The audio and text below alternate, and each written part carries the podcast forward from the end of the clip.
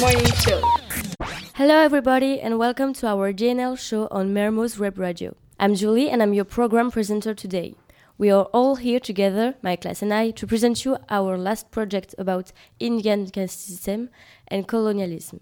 We are going to talk about how the, the Indian caste system was working and the way to protest to cancel or change it, from Gandhi's hunger strike to Ambedkar's point of view, two important politicians.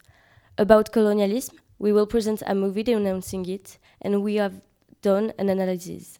We will see the way to protest with the Mau Mau uprising in Kenya as well.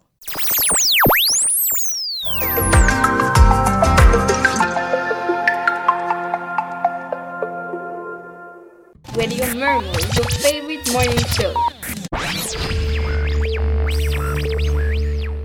Today I'm happy to have next to me some special guests, Adjua Sambou.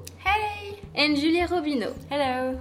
They're going to talk about their personal point of view about Ambedkar and Gandhi's ideologies, I mean, ideas on the society. Can you introduce yourself a little bit, please? So, I'm Julie. I'm an Indian historian passionate by India history.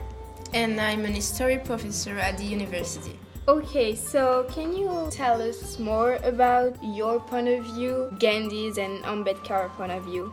So I'm in favor of Gandhi's ideas because even if he appeared to be denying the existence of separate interests of intouchables, he promotes the freedom struggle. Think we can destroy a system without being first independent. Great. And what about you, Miss Sambou? I disagree with her. I identify myself more into Ambedkar's point of view. I mean, imagine being untouchable, having no rights, and living in a country where most of the people think that getting the independence is more important than you and all your needs. As Ambedkar said, the Indian caste system has to be destroyed. I see your point, and I agree with it. The untouchables needed more rights and had to be less discriminated. But it wasn't enough to destroy an entire system which has been established in the whole society. All Indians need respect, and Gandhi defended the rights of untouchables with all his heart and his soul. He thought Indians all have their own place among each other, and it was the way to keep society from disintegrating to chaos. I understand this point of view, but I think that just abolish the caste based discrimination is not enough. We can't let people being oppressed only because one wants to follow an old tradition who decided that the importance of a human is based on his karma and his past lives. That's not fair. Okay, I understood. But um, now, what can you say about their lifestyle, their point of view about capitalism? Where does they place themselves? Here we are. As you know, Gandhi is famous for his simple life, creating his own clothes, insistence of abnegation of ones, who must be seen as a counterpoint to capitalism. I agree with him. We live in an over-consuming society, and we are all consumers who don't really need what we buy. Like in an aim, capitalism is very bad for all of us. Mrs. Sambou, I heard that Ambedkar was kind of agree with capitalism system. Uh, I just want to say something. Miss Robineau, don't pretend that you will not miss the comfort of your actual modern life if you were living in the condition of life of Gandhi. And you know far better than I do that Ambedkar have looked upon capitalism as cutting at the root of caste society, even if he criticized capitalism. So, to summarize, we can say that they both have done some great things for India. Gandhi led India to independence, and Ambedkar also played a very important role writing the constitution. They were both against violence and they had their party based on dignity. Yes. yes. Thank you so much for being here. It was a pleasure. I hope you liked it and I hope you will come back. And about you, see you next time on Radio Mermoz. Radio Mermoz, your favorite morning show. Hi everybody, welcome back to Radio Mermoz. Amel Johan is here with you. I'm honored and really happy to have with me the drama troupe of the DNL class, which will present you a play presenting two important figures of India, Gandhi and Ambedkar, with their assistant. I'm not gonna say more, it's time for you to hear what they have done. We are currently in Gandhi's house in 1932. Ambedkar is visiting him as he's undertaking a hunger strike in order to exchange about the chamber elections. Ambedkar will tend to talk sense into Mahatma's mind. Welcome, come in. Sir Ambedkar is waiting outside and he would like to talk to Sir Gandhi. I'm sorry, but I cannot allow this to happen. You and your superior have been the reason why Sir Gandhi has not been eating for over three days? Yes, I understand that. But we are here peacefully to communicate with the Mahatma and find a solution for both parties. Fine, come in. Greetings, Gandhi. I came here to talk to you about what's currently going on. I'd like us to find a compromise so you can feed yourself once again. Tell me more. I'd like the intouchables to be fairly represented in the elections and have separate electorates, as they are part of the society. When the British implanted the system of democracy in India in order to strengthen their rule and to involve local people in the government, Muslims were granted separate electorates. I understand that, but why should they be treated any differently and have special rights? Yes, Mahatma, this is not the problem here. The problem is religion. Hinduism created a caste system, and this is what must be changed. Oh, Ambedkar, you are talking about yet another subject. Please, do not bother Sir Gandhi about such topic, as he is weak and tired. Perhaps you should not stay any longer. I can speak for myself. Our country has a very long past with Hinduism, and we shall not part with a sacred religion. It is a part of us, part of our identity. India is ready for change, but never will it be for this change. We all want change. We all want our freedom. Ambedkar fought pacifically, like Gandhi, for India's independence, but he was also very implicated in the untouchable rights. He's right, Sir Gandhi. We need a revolution. We need our own rights. And we all want to be able to freely use of them. Vaishyas don't have any special voting rights. Kshatriyas don't have any special voting rights. So why should Dalits have these special rights? With all due respect, sir, we are not talking about the same issue. Untouchables are out of the system, oppressed. Other minorities have separate electorates, Muslim, Christian, but we don't. Islam, Christianity, these are religions we are talking about. Dalits are Hindus. We all are Hindus, and we must all have the same voting rights. But Gandhi, you know far better than I do that the reality is very different from your depiction of the situation. I have been putting my heart and my soul to the emanci- emancipation of the Harijans, but your proposition is not the way to go. Gandhi was very implicated in the fight for their recognition. Harijans is the way Gandhi called the untouchables. It means children of God. We could try to reserve a certain number of seats, however. This decision was taken in the Poona Pact of 1932, after Gandhi and Ahmed Ambedkar's meeting. In this agreement, Dalits were referred to as the depressed class. We must change the topics now. Mahatma, together as a nation, once independent, we must all fight united. For our sisters, our mothers, they are being raped, they are being used as meaningless objects. I agree, sir. We must stand for our nation independence. Our image is being wrecked. No one is superior from another one. Only gods are. The two Cantonment Acts have helped slow down the train, but this must cease once and for all. In theory, the Cantonment Acts of 1864 and 1895 helped regulate prostitution, especially amongst the British Army. Bhimrao, one day we will get our independence. One day we will once again be a free country. And when that day comes, I want all religions to be united. I want all Indians to feel as one. Oh, how we would all like that to happen. Wouldn't that be wonderful? We will succeed. I want you to be by my side when that happens. United, we will get through these torrid times. We will become an independent democracy. Long live democracy. Long live equal rights. Long live non-violence. Long live India. Gandhi led India to independence in 1947 before being shot by Hindu extremists in 1948. Ambedkar also played a very important role writing the country's constitution in 1947. He passed away in 1956. Thank you so much for being here and present us your play. Knowing that this meeting was really important for India, thank you again and see you tomorrow at the same time on Radio Mermoz.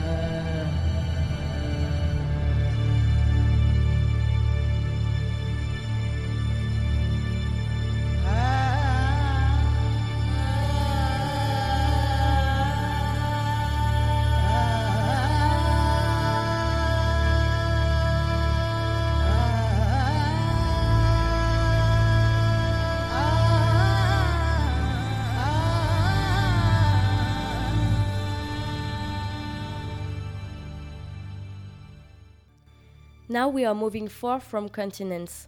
Let us talk about colonialism, especially in Africa.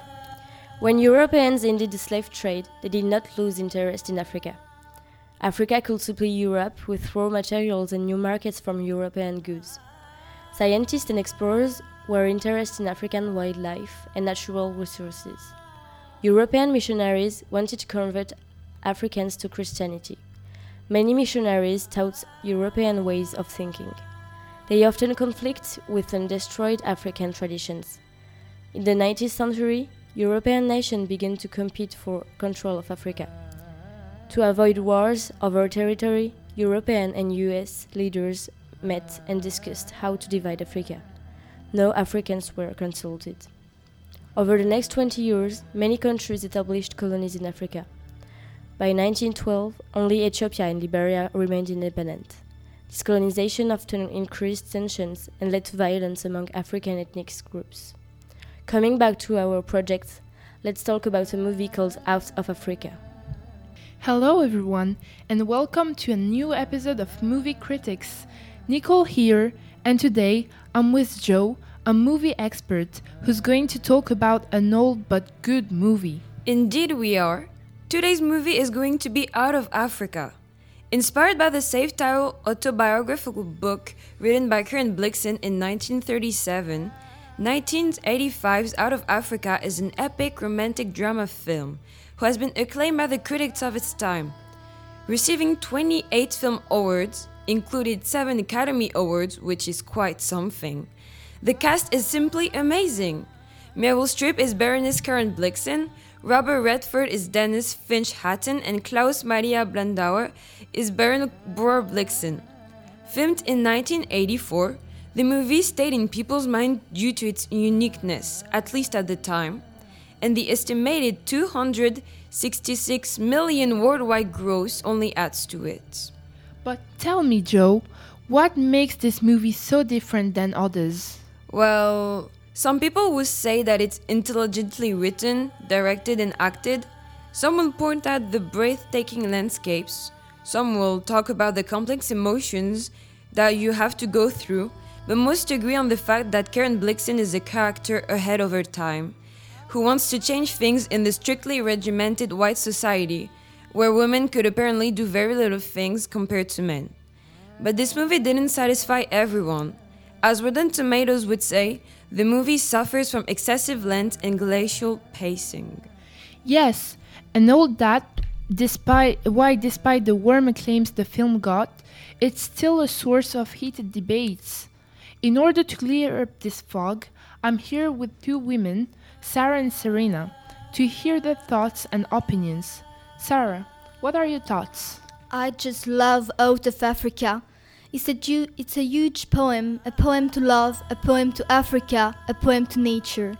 Because even if the romance between Baroness Karen Blixen and adventurer Denys is very beautiful, it only serves as a background to the homage that it's paying to Africa, more especially Kenya, I heard about this movie since I was a kid, and let me tell you, what a disappointment.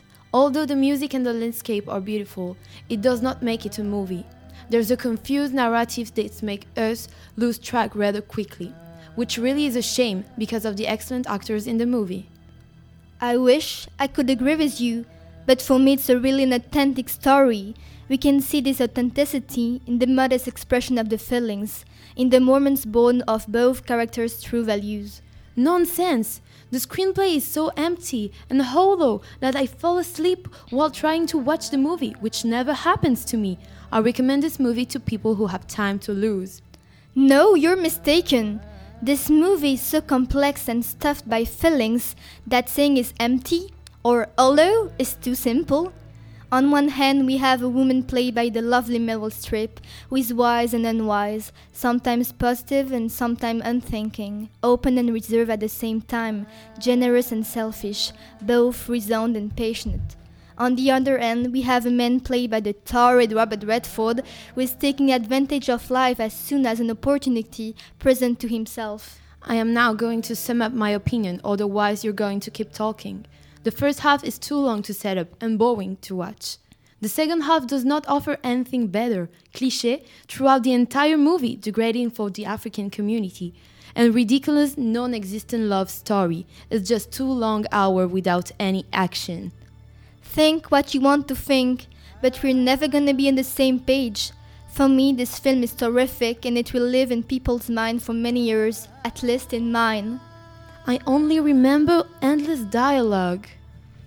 And that's it for movie critics. See you all next week with a brand new topic.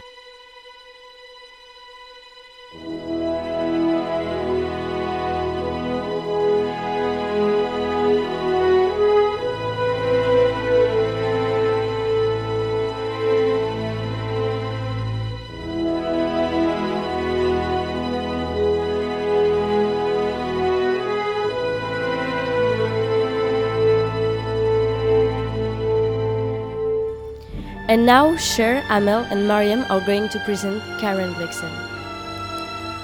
The Baroness Karen Vlad Blixen Finecke, known under the name of Isaac Denissenis a Danish letter woman, famous for having written The African Farm, from which the movie Out of Africa is inspired.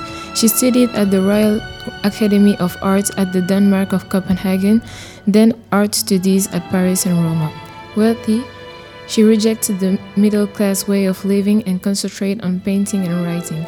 She said, In this world, I've never loved anything as much as painting and writing, but if I had to choose, I wouldn't be a painter or a writer, but a farmer. On January 14, 1940, Karen Blixen went to Mombasa and gets married in the same day to Bror. Shortly after her marriage, she learned that her husband transmitted her the syphilis disease. During the year 1914, Karen wants to create a plantation of coffee in the English Oriental Africa. Bror can afford a plantation of coffee Magzeti thanks to an important financial investment of the Karen Blixen family. The company take for name Karen Coffee Co. and Bror Blixen is named their director. Because of the difficulty of an on-the-spot treatment, Karen Blixen lives belooked in Denmark in 1915. Karen Blixen is a very independent, strong minded, and persistent lady, knowing that she went through some critical life experiences like syphilis, failed marriage. She represents an ordinary woman of her time. In contrary of most of the women at the time, Karen Blixen wanted to be equal as men. She was a specialist of women's rights. She believes that women should do everything to appreciate their lives, that they should stand up for themselves no matter what. She decided to live alone, even if she was married. She did many activities like hunting because, yes, she loved hunting. During the war, she decided to travel the African savannah for a long time to join her husband in the military camp, obviously knowing that the war is not for women, it's reserved for the men. She was a woman who really took her responsibility, who cared about people, when she had to leave the country, her Kikuyus, she directly thought about them, how they were going to take out there. Karen Blixen was a modern woman. She didn't give much importance to the rules of the society, as she said it when she arrived in Kenya. Here, at long last, one was in a position not to give a damn for all convention. Here was a new kind of freedom, which until then one had only found in dreams. The first thing is when she arrived in Kenya after choosing her husband in 1914. In Out of Africa, she said, I had a farm in Africa. As she said it, she owned a farm in Africa, which was unusual at that time and the decades that followed. But she embarked on this adventure and was free in her economic activities as well as her personal life. She ran the coffee farm by herself and lived alone after her divorce. She had a modern image of marriage. For her, it should be more free. In her life, she was a woman committed to important issues as education. Here in the English colony of Kenya, and integrated into the world of many of men many times, like when she goes to a military camp, as Emil said it, during the war, that showed her modernity, while the other had a backward mentality. She was ahead of her time, even if it was uncomfortable for her. She was brave, and now she is a symbol of woman emancipation in the world.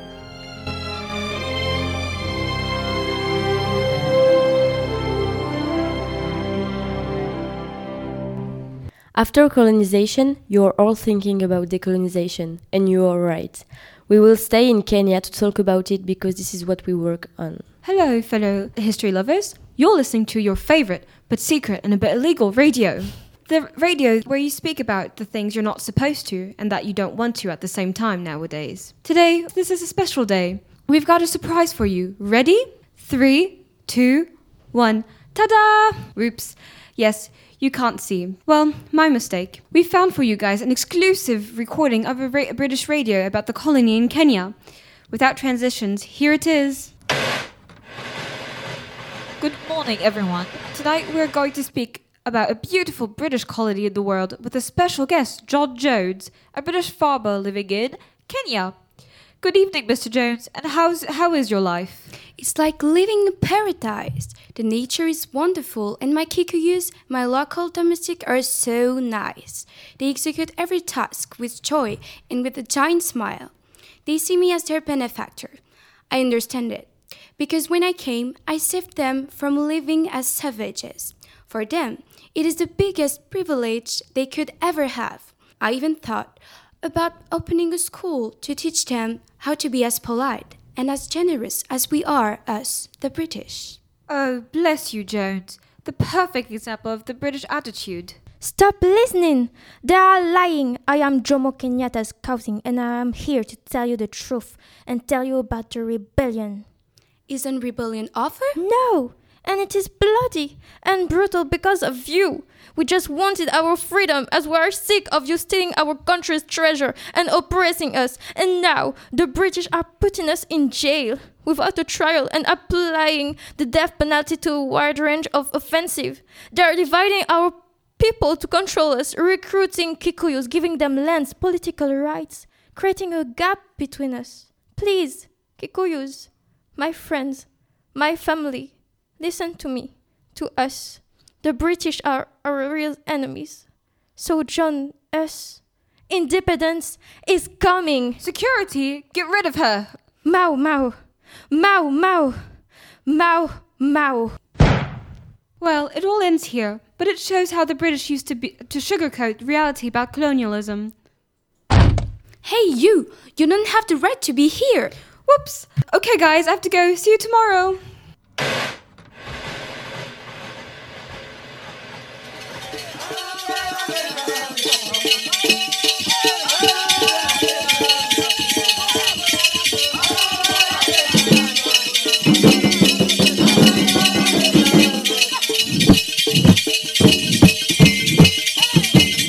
And for the last part, I have the pleasure to tell you that we have a special guest.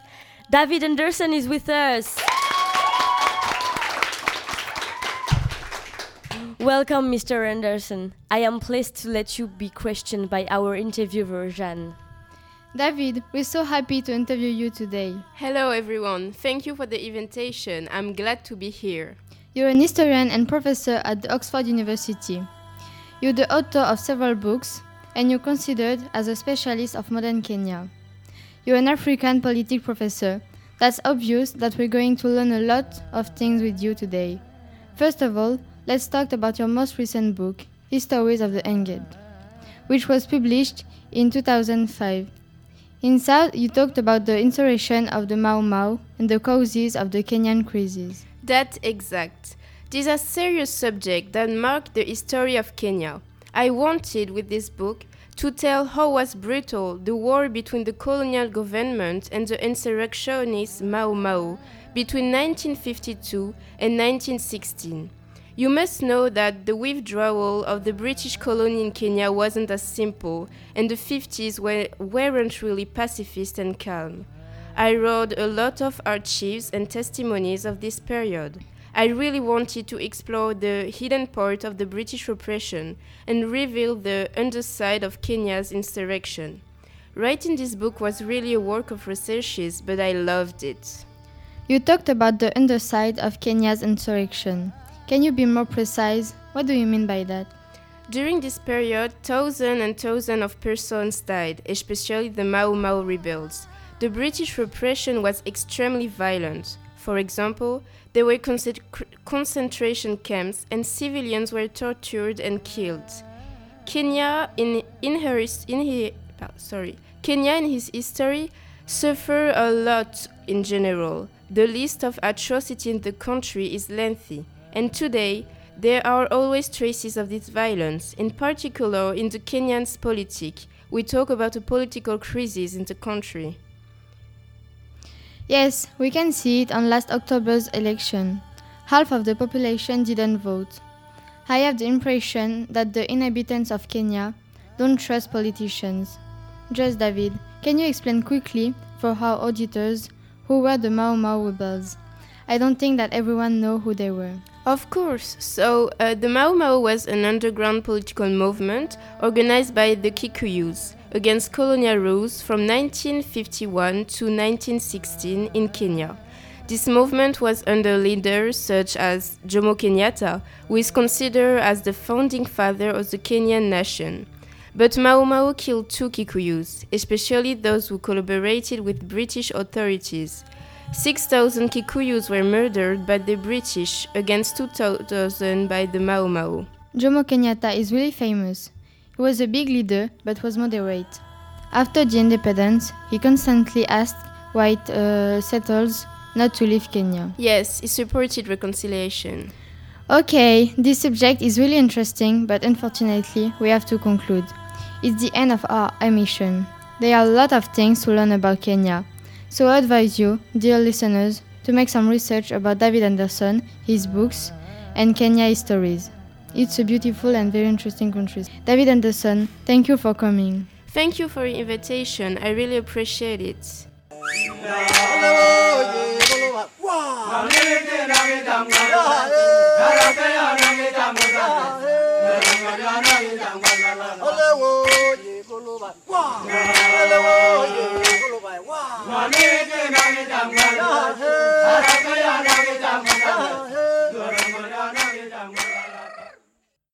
We are very happy to talk about the history of our continent, Africa. Thank you for your attention, and I wish you had a good day. See you next time on Mermoz Web Radio. Radio Mermoz, your favorite morning show.